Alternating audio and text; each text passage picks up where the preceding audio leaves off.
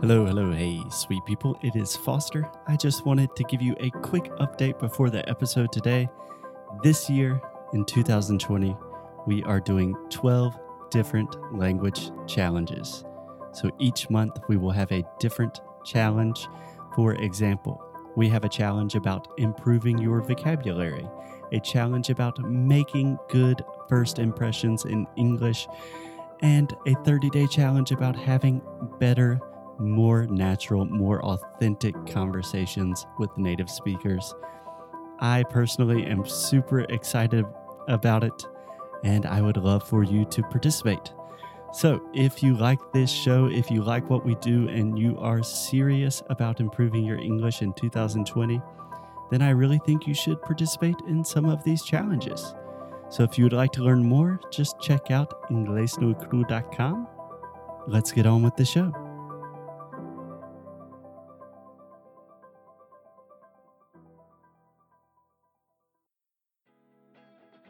Welcome, welcome, welcome. Mais um episódio aqui do Inglês no Cro Rádio. E, gente, vamos lá. Vamos relembrar aqui algumas coisinhas com vocês. Nós temos a primeira aula grátis com o nosso cupom Inglês no Cro Podcast lá no Cambly. E vocês, isso vocês já sabem. Quem não fez até hoje, eu vou puxar a orelha. Eu vou dentro do quarto e puxar o pé à noite. Eu vou dar um susto em cada um de vocês que ainda não fez, hein? Além disso, tem aula experimental do Cambly Kids, que é de 30 minutos por até um, não, por apenas, não até, por apenas um real. e muitos, muitos conteúdos gratuitos que o Cambly está fazendo esse mês. Então, quando eu falo que é conteúdo gratuito, são lives semanais, e-books, posts e muito, muito mais para você aproveitar esse momento para se diferenciar falando inglês. Então, galera, temos aqui Inglês de Micro Rádio trazendo inglês todos os dias para vocês para melhorar cada vez mais o listening, aprender pronúncia, repetir com a gente. Mas com o Cambly, você tem a oportunidade de falar com o professor nativo da língua inglesa. Então vá lá, não perca essa oportunidade. Vai nos links que eu deixo aqui nas show notes e aproveite, tá bom? Então é isso. Now, on with the show.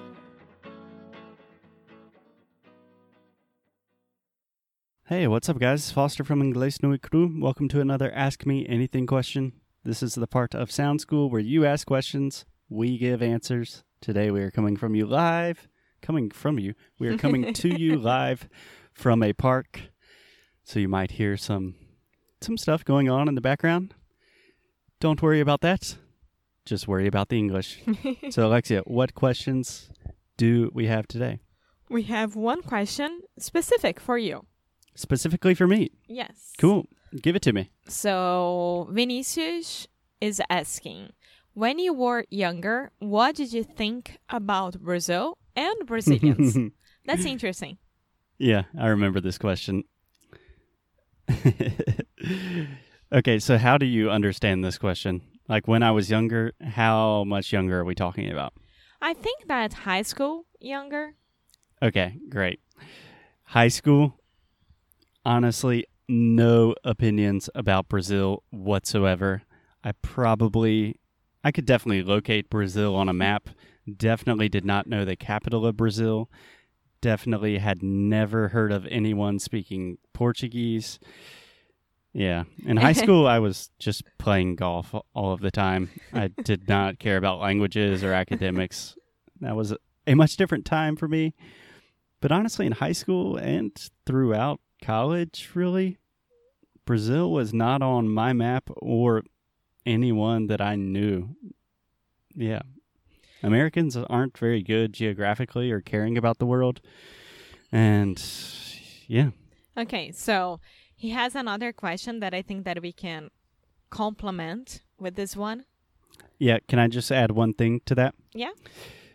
So just to paint the picture that me, someone that really loves Brazil and all things related to Brazil nowadays, I think that is very illustrating that until I was like 22 or 3 years old, I had quite literally never thought about Brazil. That should give you a lot of context when you are talking to an American, Americans, or other native English speakers. Most people have no idea who you are or where you're from. So that's a good thing to think about. you'll have to explain a lot of things, but that also means you'll be very interesting because there's a good probability you are the first Brazilian that they have ever met. Yeah. Yeah. Okay. Cool. Just like your grandma to me. You're Yeah. my first Brazilian. okay, so the other one is what goes on your mind, Foster, when you listen to someone speaking Portuguese? What about the Portuguese sounds? What does it look like for you? Okay. First, and he also asks like what is more beautiful for you, Brazilian Portuguese or European Portuguese? Ah, meu Deus. Okay, so let's take this one step at a time. So, what goes through my mind when I hear Brazilian Portuguese? When I'm thinking about the sounds, how does that look in my mind? Yeah. Yeah, I think that's a very, very interesting question. The first thing that I, I think my first impression of Brazilian Portuguese was it's very beautiful because I started with music, and acoustically, Brazil Brazilian Portuguese is a fascinating language because it has a lot of open sounds and open vowel sounds and nasal vowels that at the time I did not know what these things were but they're fascinating to the English ear. So, yeah, I just heard a lot of interesting things, unfamiliar sounds, and I think Brazilian Portuguese really has a richness and exudes a happiness and just a life affirming sound quality to it. That's true. Yeah.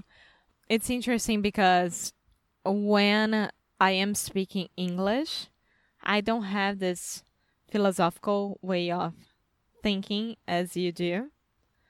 Because I think that I started to study English when I was extremely young. And I didn't have like, I fell in love with the language. You know, I had to learn.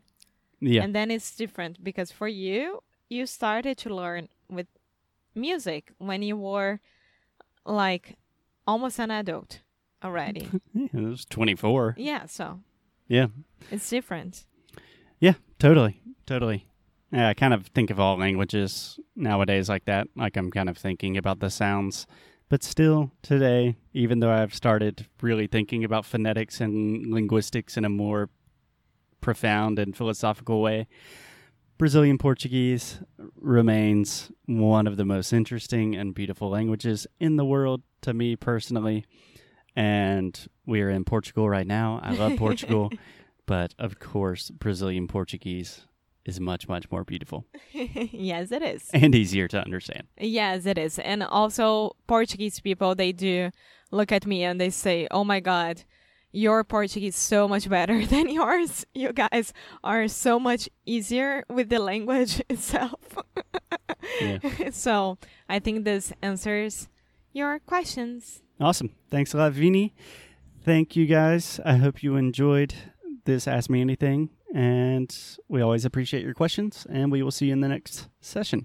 Okay, bye.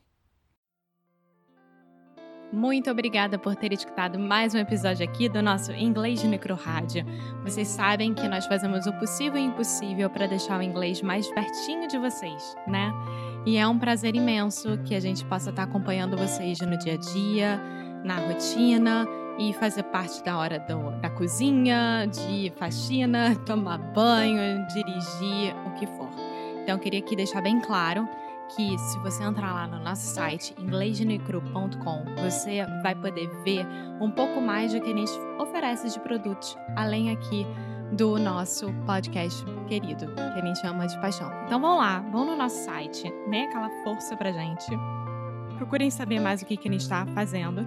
E aquilo, né, galera? Cada mês nós temos um challenge novo. Então, eu acho que é a hora de aproveitar. Então é isso. Um beijo grande e a gente se vê no próximo episódio. Bye!